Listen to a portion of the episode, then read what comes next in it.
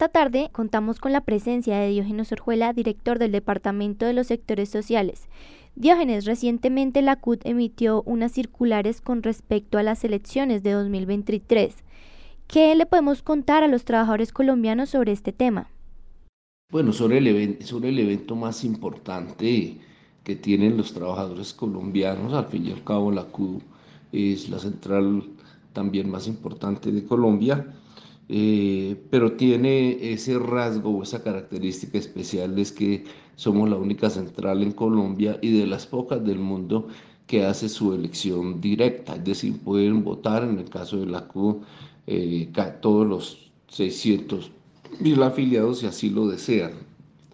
Pero de igual manera, pues significa eh, la oportunidad de, de esos 600 mil trabajadores afiliados a más de 700 sindicatos eh, es la oportunidad que tienen de eh, ratificar o cambiar eh, la dirigencia.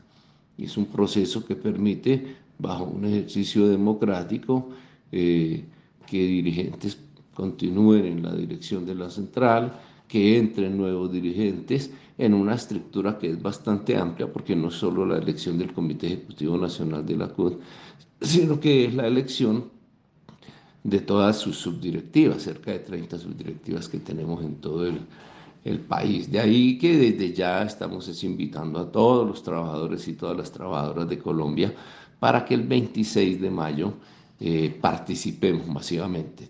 El resultado de esas elecciones tiene un, un objetivo político fundamental, es ratificar la unidad, ratificar la fuerza de la central. Pocos votantes significaría mostrar una central débil. Muchos votantes, independientemente por quién se vota, muestra también una central fuerte.